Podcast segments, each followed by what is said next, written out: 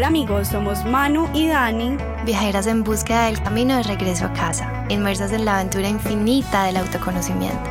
Nos hemos perdido mucho, mucho y muchas veces para encontrarnos y nuestra intención con este podcast es compartirte nuestras experiencias. Experiencias de otros, temas random y otros muy serios. Para acortarte camino o que bueno, por lo menos sepas que no eres el único perdido. Así que ajusta tu cinturón de seguridad, ponte cómodo y disfruta de este viaje.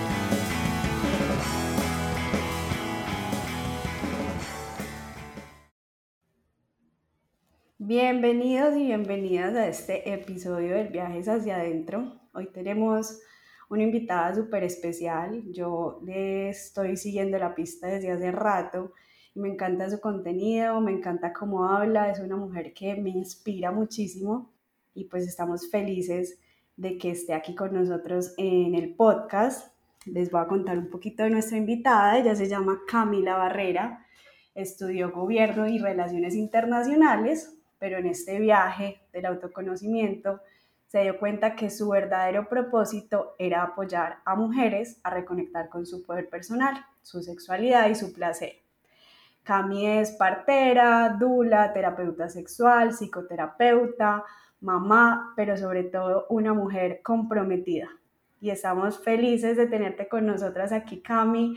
Bienvenida, ¿cómo estás? Ay, muy feliz de estar aquí con ustedes también. Muchas gracias por la invitación.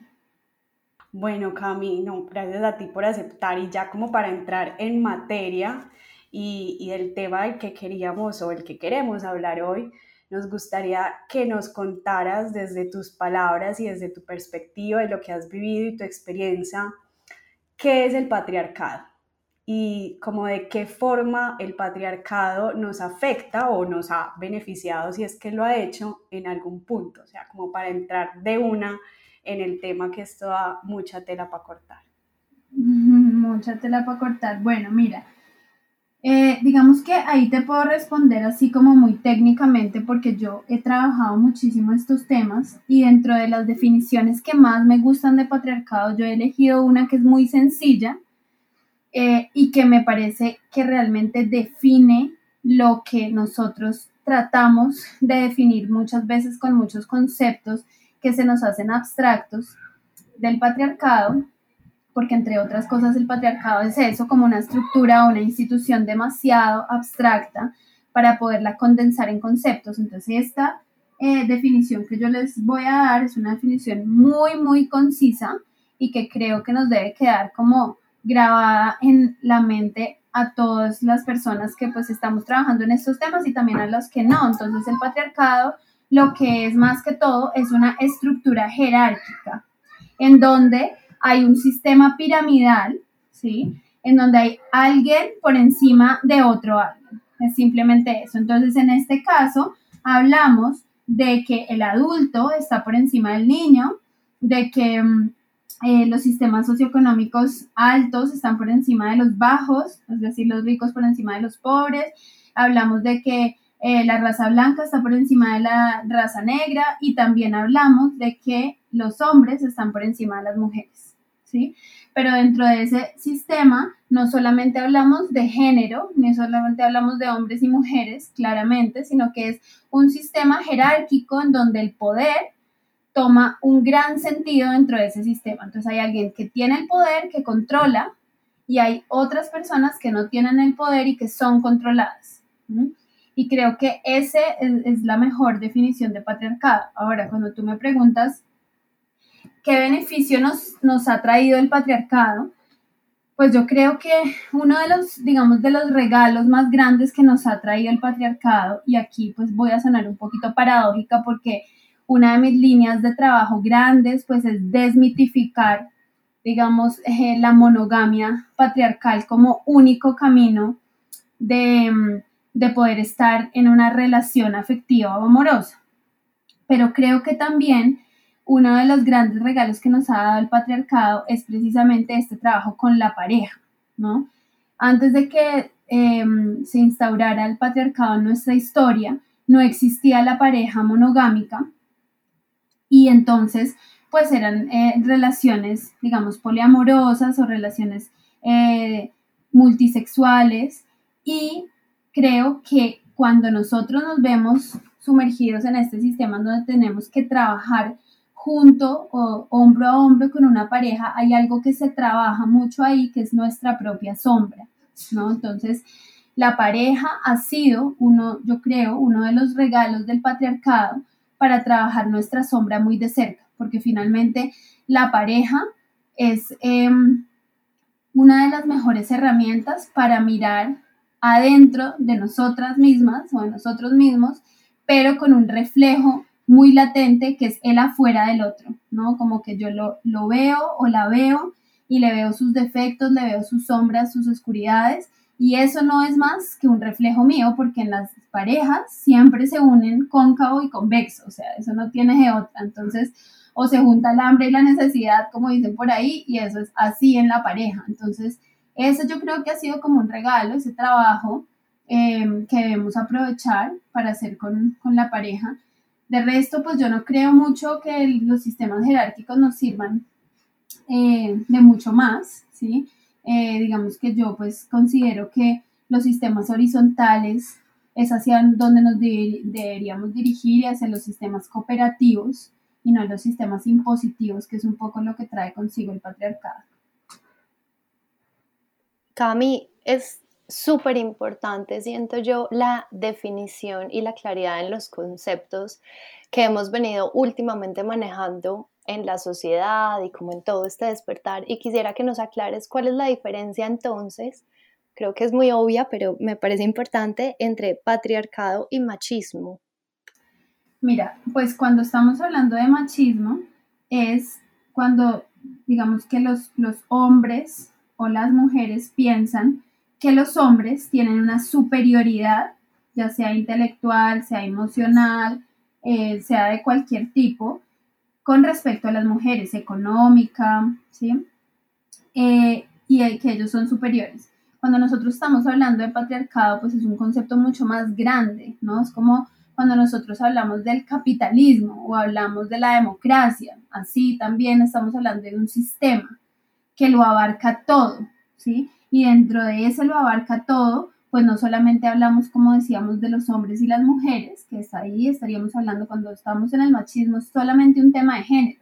Aquí estamos hablando que el patriarcado da paso a las clases sociales, ¿sí? Una de las principales instituciones del patriarcado, por ejemplo, ha sido la esclavitud, ¿sí? En nuestra historia. Ha sido la prostitución también, como, como digamos, em, esa manera de esclavizar o de pagar por el sexo, ¿sí? Esos son como pilares patriarcales que no tienen nada que ver con el género o que, no, o que tienen que ver, pero que no son exclusivamente eh, temas de hombres y mujeres como lo es pues el machismo.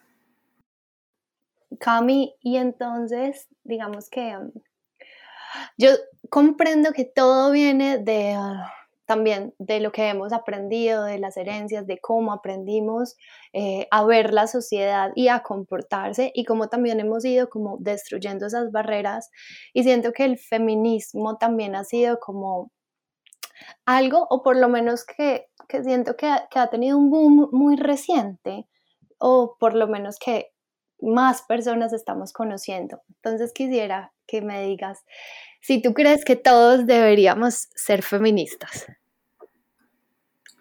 Eh, mano, sí. Yo creo que todos deberíamos ser feministas y ahí pues hago como alusión a una de mis amigas más cercanas que enseña sobre género y dice que nuestro peor profesor de género ha sido Ricardo Arjona diciendo como ustedes al feminismo, nosotros al machismo y nos quedamos con eso que es como, claro, esta es una respuesta al feminismo, entonces ahora nosotras somos las que vamos a luchar por las mujeres y ustedes luchan por los hombres y pues esto es absolutamente errado. Lo que quiere el feminismo es una equidad en los derechos, y, también una igualdad en el acceso de las oportunidades de los hombres y las mujeres. Y es más, el feminismo no solamente en los feminismos modernos, digamos, no tenemos solamente este género cuadriculado de hombres y mujeres, sino que está pues toda la población LGTBI y demás allí metida porque precisamente pues el feminismo es una respuesta a un sistema jerárquico y patriarcal. Entonces, yo sí considero que para dar un paso, que yo siempre digo que nosotros somos una sociedad en transición, considero que para dar ese paso hacia una sociedad mucho más eh, equitativa, hacia una cultura mucho más igualitaria, pues todos y todas y todes deberíamos ser feministas y deberíamos poner nuestro grano de arena para que realmente ese sistema piramidal se vuelva un poco más elástico y ojalá más matrístico, más circular, más horizontal. Cami, y ahora yo tengo una pregunta y, y es como que ya metiéndome un poquito en un tema en cuanto a la sexualidad y ahorita hablabas de, de estos, pues como estas jerarquías y es algo como que me he estado preguntando recientemente y es que personalmente a mí me gustan estos juegos de roles, ¿cierto? O este tema de dominar o ser dominada y encuentro atractivo tal vez un sexo como un poquito más fuerte y entonces, no sé, jalar el pelo.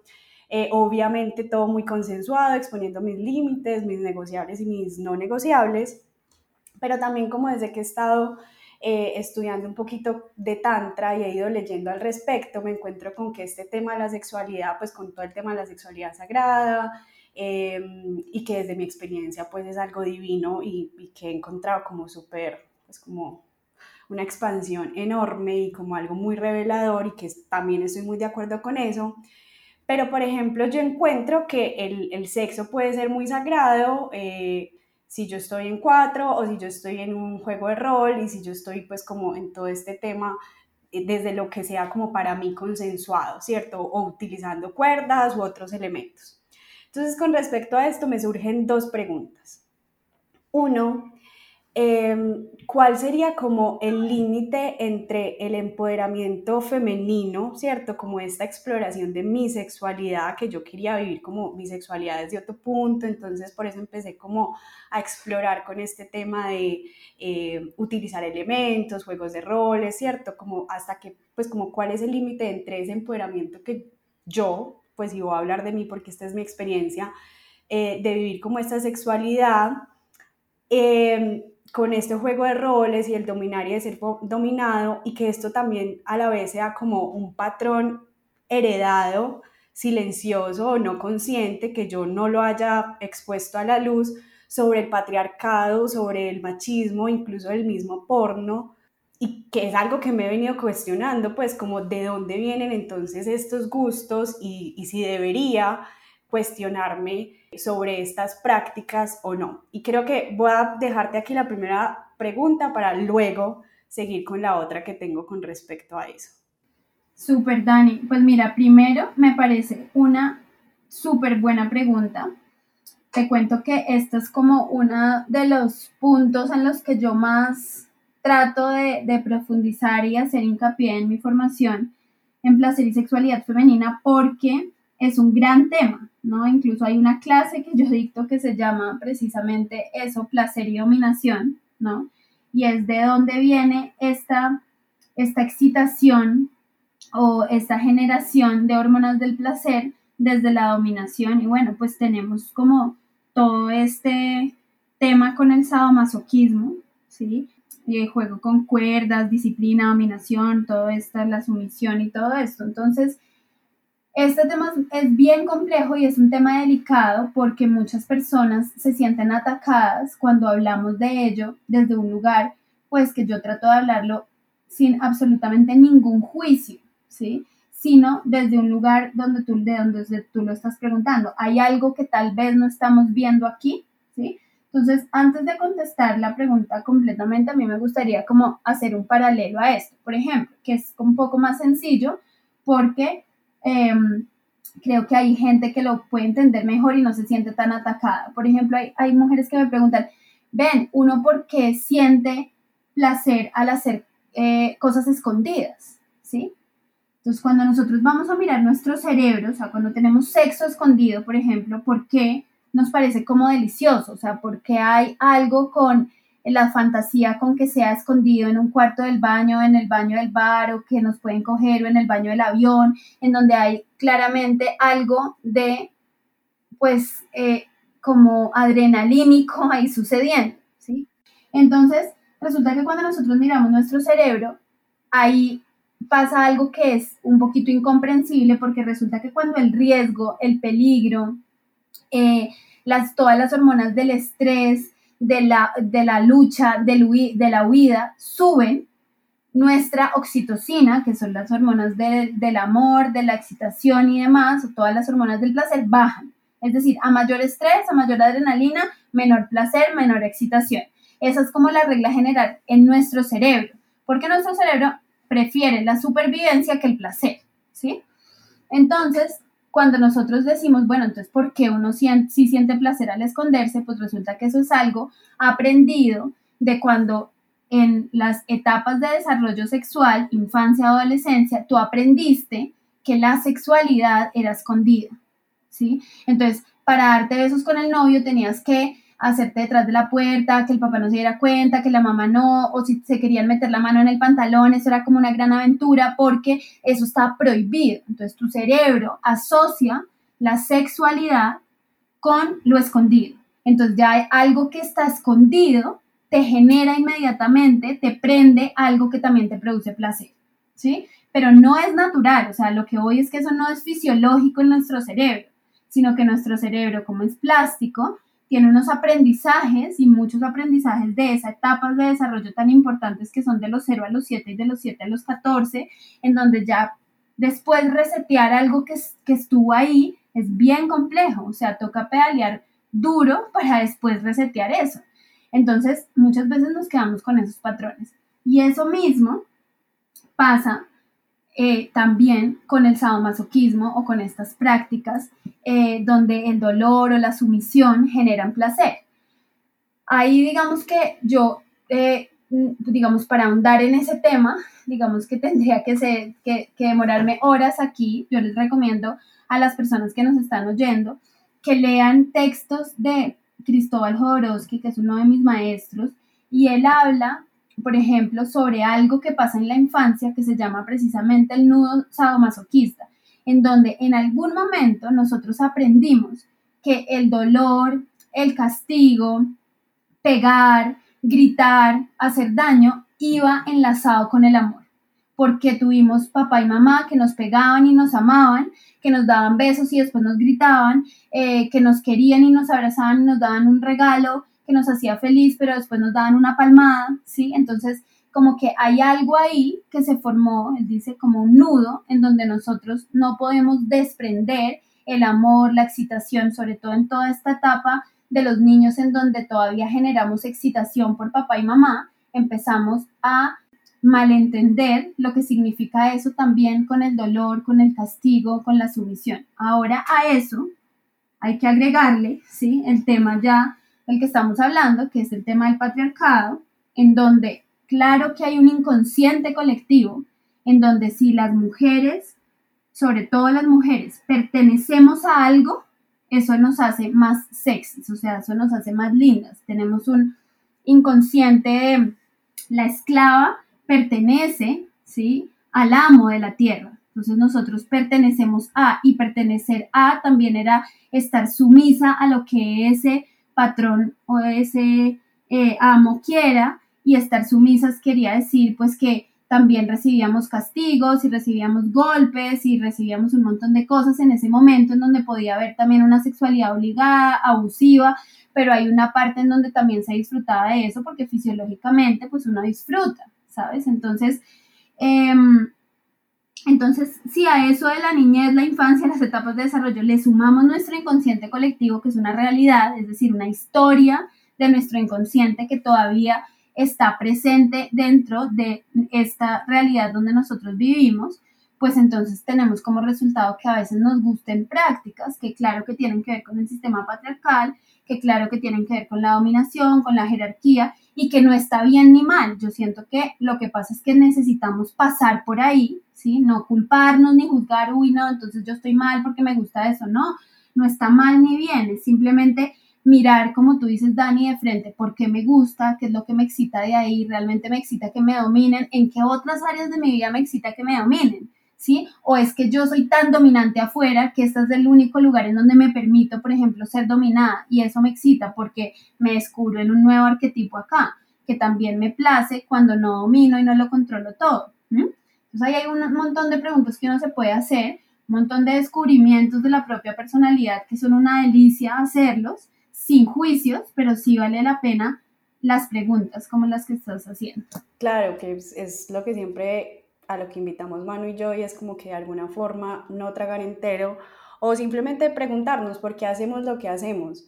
Y, y como les decía, yo hoy no lo hago desde un punto como de culpa por lo que hago, de hecho es una exploración a la que me he permitido llegar y que me parece también genial. Y que aquí va Cami, entonces la voy a entrelazar con, con la segunda pregunta que te iba a hacer con respecto a eso y es, ¿Crees tú también que el sexo puede seguir siendo esto sagrado, tántrico, expansivo, eh, sea que lo haga en cuatro, utilizando látigos, juegos de roles, disfraces? Es decir, como que me he preguntado si tal vez una cosa excluye la otra. Mira, yo creo que, que lo que pasa es que en, esta, en, este sistema eh, patriarcal, hay una cosa que como tenemos estas jerarquías, ¿cierto? Entonces dentro de esa jerarquía hay una cosa en la punta de la pirámide que está bien o que se llama, digamos que le hemos puesto Dios o el bien. Y en, el, y en la última parte, pues entonces está el demonio o el diablo o el mal, ¿sí?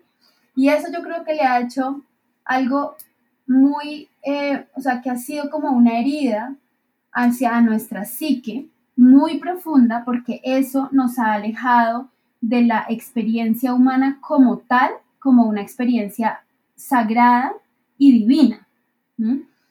Entonces, en el momento en que nosotros dividimos la realidad en este bien y mal, Dios, demonio, si haces esto eres bueno, si haces lo otro eres malo, ¿sí? Ahí, digamos que nosotros nos quebramos por dentro, porque nosotros somos luz y sombra, somos toda la luminosidad y también somos toda la oscuridad, porque así también es la creación. O sea, si uno mira un día, sale el sol y después viene la noche, y la noche no es mala, simplemente es oscura y así es, y a veces es bella y es estrellada y a veces tiene luna y a veces no, y los días no siempre son espectaculares así salga el sol. Entonces, esa, esa distinción entre lo sagrado y lo no sagrado también es algo que yo creo que ha sido como muy inventado y reinventado muchas veces por teorías nueva era, ¿sí? que se disfrazan para volver a replicar cosas patriarcales. Entonces esto de, de, de eso, de qué es el sexo sagrado y qué no es el sexo sagrado, cuándo te estás dirigiendo sí a la luz y cuándo esto es malo, a mí me parecen como líneas muy delgadas que finalmente uno no podría juzgar eso, sino en el caminar de cada una de las personas. Ahora, si tú me preguntas concretamente, digamos, por la sexualidad tántrica o la sexualidad taoísta, que es la que yo más manejo, pues yo pensaría que ninguna de esas prácticas, sobre todo el tantra, es muy abierto en decir lo que está bien es lo que tú explores, ¿sí? Lo que está bien es lo que a ti te nazca y te plazca explorar. Solo hay una condición para eso y es que lo hagas desde la conciencia, ¿sí? Es decir, que sea el tu propósito quien te guíe. Si quieres hacer una orgía, si quieres eh, ser bisexual, si quieres tener em, relaciones abiertas, no abiertas, si quieres estar con cinco a la vez o solo con uno y, y un matrimonio tradicional, todo eso no está ni bien ni mal, ni hay unas cosas mejores que las otras. Si te gusta en cuatro con látigo, o en la posición del misionero haciendo cara de ponquecito, pues tampoco ninguna está bien ni mal, simplemente es tu experiencia la estás haciendo con la conciencia de esto es lo que me hace bien, esto es lo que yo quiero explorar, esto es mi verdad, o sea, lo hago porque esto es a lo que yo me quiero dirigir, con una conciencia de sí, lo estoy haciendo porque hasta hacia allá late mi vida, mi corazón me dice que vaya a esto, ¿no? Y eso finalmente es la conciencia, darse cuenta de lo que estás haciendo. Entonces, creo que ahí está más como la respuesta, más que si es o no sagrado, yo lo pensaría, lo cambiaría más como por si realmente eso tiene sentido para tu vida, le aporta, ¿sí? Hay un maestro que dice que lo que es verdad es lo que es bueno para cada quien y eso es lo que hay que preguntarse. ¿Eso está bien para ti? Entonces, por supuesto que es sagrado, porque lo, quien lo hace sagrado eres tú. No hay nadie más que le dé ese título sino tu corazón mismo. Qué lindo. Además, me encanta cuando dices que finalmente lo tenemos es que pasar por nuestro propio filtro porque tiene muchísimo sentido el estar saltando casi de un patriarcado a otro, como pasamos de una religión a otra y, y la gente, pues digamos que en esa búsqueda se va permitiendo que otro le diga que está bien y que está mal y, y sí, simplemente todo, no solo en la sexualidad, sino en la vida entera, siempre que pase por tu corazón y te genere tranquilidad, creo que ese es el camino y ya está.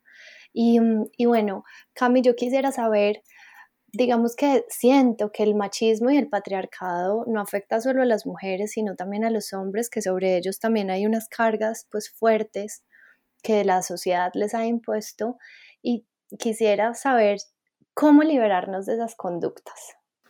Claro que sí, bueno, lo primero es que tienes toda la razón y qué bueno que lo digas porque siempre que uno habla sobre el patriarcado como lo tenemos tan mal entendido, entonces muchos hombres piensan que se les está atacando o muchas mujeres piensan que se les está atacando a los hombres y yo creo que las mujeres y los hombres hemos sido por igual en diferentes áreas, pero por igual eh, perjudicados por el patriarcado.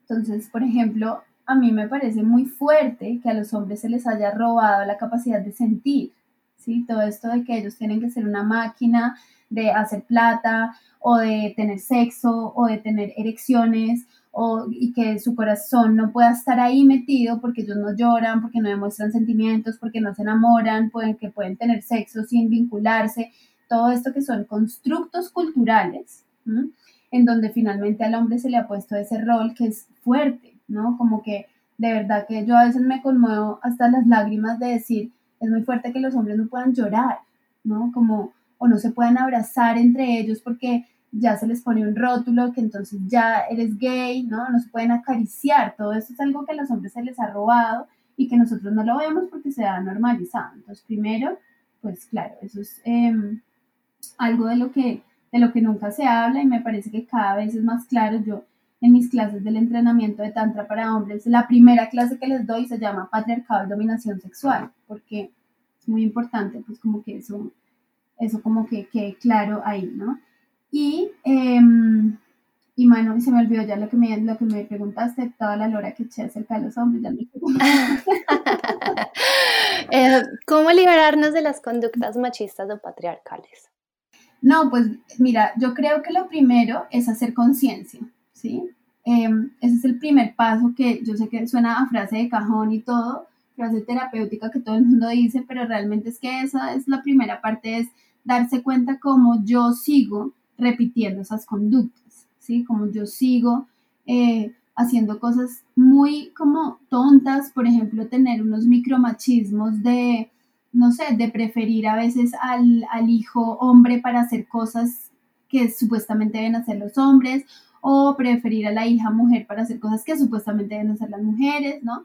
Em, seguir perpetuando esos inconscientes colectivos de lo que las mujeres hacen y los hombres hacen y seguir como alimentando esos roles, como yo misma en las relaciones me comporto, por ejemplo, eso es muy común y nosotras las mujeres debemos trabajar en eso, cómo nos comportamos como la víctima, la princesa, la que tiene que ser conquistada, a mí es la que tienen que venir a sacarme a bailar, a mí es la que me tienen que decir que si quiero ser la novia o que si vamos a relación o que me tienen que decir que quieren sexo porque eso no lo hacen las mujeres, ¿no? Entonces, todo eso es como, bueno, preguntémonos, porque si realmente queremos cambiar, pues tenemos que atrevernos a hacer las cosas distintas. Entonces, hay que darse cuenta que, qué es lo que seguimos repitiendo y empezar a, ponernos como, bueno, esto es algo que yo ya no quiero yo ya no quiero esperar más a que los chicos, por ejemplo, vengan y me echen los perros y me caigan y me digan que soy guapa, ¿no? Yo también puedo, ¿sí? Generar eso desde mí, porque yo también tengo un masculino interno que lo puede hacer, un masculino que puede proponer, que puede dar un piso, puedo dar un paso, si es que yo quiero que las cosas cambien, ¿no? Cuántas veces las mujeres aún hoy en día, después de toda la liberación económica y, demás y laboral, todavía esperamos que los hombres pongan más plata o paguen la cuenta o sí, como que todo eso es algo que nos debemos dar cuenta y decir, bueno, que estoy dispuesta a cambiar para que esto se transforme y ir dando pasos en nuestra propia historia, ¿no? No en la historia de los demás, sino en nuestra propia vida. Y yo siento que el cambiar esos, esos, mm, esas pequeñas acciones también nos empoderan un montón, tanto de coquetearle al chico que a uno le gusta, ¿cierto? O simplemente decir, pues yo pago y pago porque puedo y porque yo también trabajo, o pues quiero tener una relación sexual con este hombre y no me voy a quedar esperando a ver si se voltea a mirar, yo también puedo tener una iniciativa.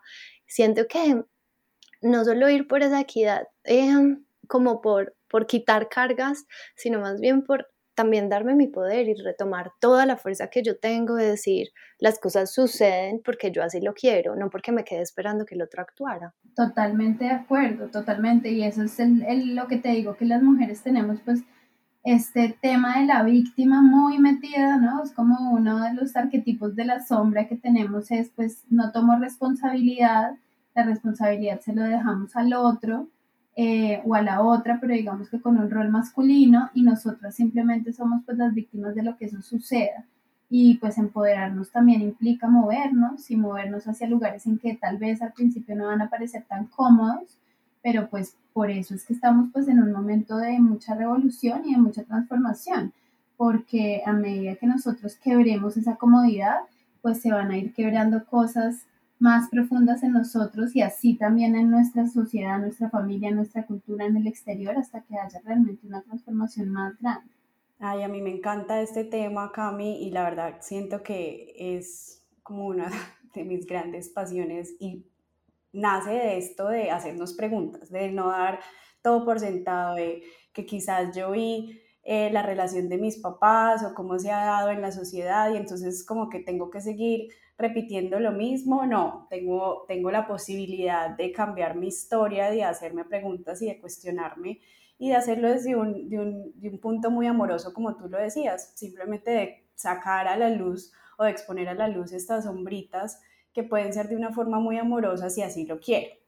Y Cami, aquí venga, pues como quiero poner un caso hipotético, puede ser hipotético o no, en el que, por ejemplo, yo, yo trabajé mis herencias del patriarcado, del machismo, todo esto que hemos venido hablando, de estas heridas. Digamos que mi pareja también lo ha hecho consigo, también se ha trabajado desde su, desde, sí, desde todas sus heridas que ha encontrado, sus herencias. ¿Qué podríamos esperar o qué podría esperar yo de un encuentro sexual que esté como desnudo y alejado de las cicatrices del, del patriarcado. O sea, ¿cómo sería este encuentro? Más allá de lo que hoy conocemos como el sexo únicamente como lo habíamos hablado ahorita para procrear, para tener hijos, eh, sino cómo sería este encuentro sexual que esté desvinculado de estas herencias del patriarcado. Bueno, pues yo creo que, que Dani, este, este encuentro creo que podríamos tener un título grande que se llamara presencia. Y que, y que tampoco, o sea, no, no vamos, digamos, a, a añadirle mucho más que esto, ni vamos a echarle toda la culpa al patriarcado de todas las cosas que tenemos, porque pues hay también cosas que, vienen seguramente, pues yo creo, ¿no? También de, de, otras vidas, cosas que tenemos que resolver con nuestra alma y demás, pero yo creo que cuando uno le quita toda esa carga, como tú dices, o esas heridas patriarcales que obviamente pasan por la familia y por la cultura y por todo, pues podemos estar presentes, que eso para nosotros es muy fuerte, porque fíjate que cuando yo hablo de estar presentes, que es algo como muy básico también, que todo el mundo y todos los yogis y todos los filósofos y todos los místicos nos han hablado sobre esto, pero cuando hablamos sobre la presencia en la sexualidad, hablando por ejemplo las mujeres, si nosotros estamos presentes quiere decir que en nuestra mente no está el tema estético, por ejemplo, es una de las saboteadoras más grandes de las mujeres en la sexualidad, que si me veo gorda, que si me veo flaca, que si tengo teta, que si no tengo, que si la cola se me cayó, que si la celulitis, ¿sí? Entonces, si estoy presente, no, el tema estético no está. Si estoy presente, también. No estoy pensando en si me estoy desempeñando bien o me estoy desempeñando mal. Si estoy presente, no estoy pensando si al otro le gusta o no le gusta. Si estoy presente, soy capaz de disfrutar mi cuerpo y el cuerpo del otro. Si estoy presente, eh, no pongo mi placer en responsabilidad y en manos del otro, sino que yo soy responsable de mi propio placer y lo que hago ahí en responsabilidad es compartir ese placer que ya tengo. Entonces son un montón de aspectos y uno dice, wow, no, todavía no estoy ahí, porque claro, todavía nos hace falta trabajar todas esas cosas. Para los hombres, por ejemplo, ¿qué significaría estar presentes? Que su mente se apague, que no esté en la película porno imaginándose a la exnovia, a la que va a tener el encuentro el otro día o con lo que quisiera hacer, no esté fantaseando, pues eso también le pasa mucho a las mujeres, pero los hombres son más propensos a eso. Estar presentes también significa no estar pensando si la erección se va a acabar, si va a quedar mal, si va a tener buen desempeño o no, si la chica tuvo un orgasmo o no lo tuvo todavía, entonces sí se puede venir o no, ¿sí? Que todas esas cosas son pura sexualidad, pues que es absolutamente, viene absolutamente desde afuera y no desde adentro. Entonces yo creo que podría decir miles de cosas más, o sea, como no, conciencia, creación, bueno, muchas cosas podría decir que se, puede, se podrían generar en un encuentro como lo describes, pero creo que la, solamente con esa gran palabra que es la presencia, ya ahí tenemos un gran trecho para caminar y para lograr eso que es tan importante, que es como estar ahí en ese momento, sintiéndonos y sintiendo a la otra persona o a las otras personas en ese instante. Wow, nos quedamos con esa palabra casi que tatuada. Cami, pues no, es que nosotras siempre decimos que nos queda faltando tiempo y podcast para, para abordar este tipo de temas, pero gracias por condensar eh, de una forma muy, muy como fácil de entender y de digerir este, este tema que es como tan vasto eh, el patriarcado y la sexualidad, que creo que sí, pues son cosas que pueden ir ahí de la mano. Gracias infinitas por estar aquí. Cuéntale a las personas que nos escuchan si quieren saber más de ti, si quieren saber más de tus proyectos, de lo que haces, dónde te pueden encontrar y cómo pueden saber más de ti si te quieren contactar. Bueno, Dani, Manu, mil gracias a ustedes de verdad por abrir estos espacios. Creo que así es que se hace la transformación con cada uno de estos granitos de arena que todas ponemos y todos ponemos para que poder dar ese salto cuántico que ya nos merecemos. Y bueno, si quieren em, seguirme, me pueden encontrar en Instagram como by Camila Barrera y también pueden entrar en mi página de internet que se llama camilabarrera.com. Muchísimas gracias Cami y a todos ustedes que nos escuchan. Abróchense el cinturón de seguridad porque saben que este viaje cada vez es más profundo. Y bueno, gracias a todos, feliz vida, un abrazo y nos escuchamos la próxima vez.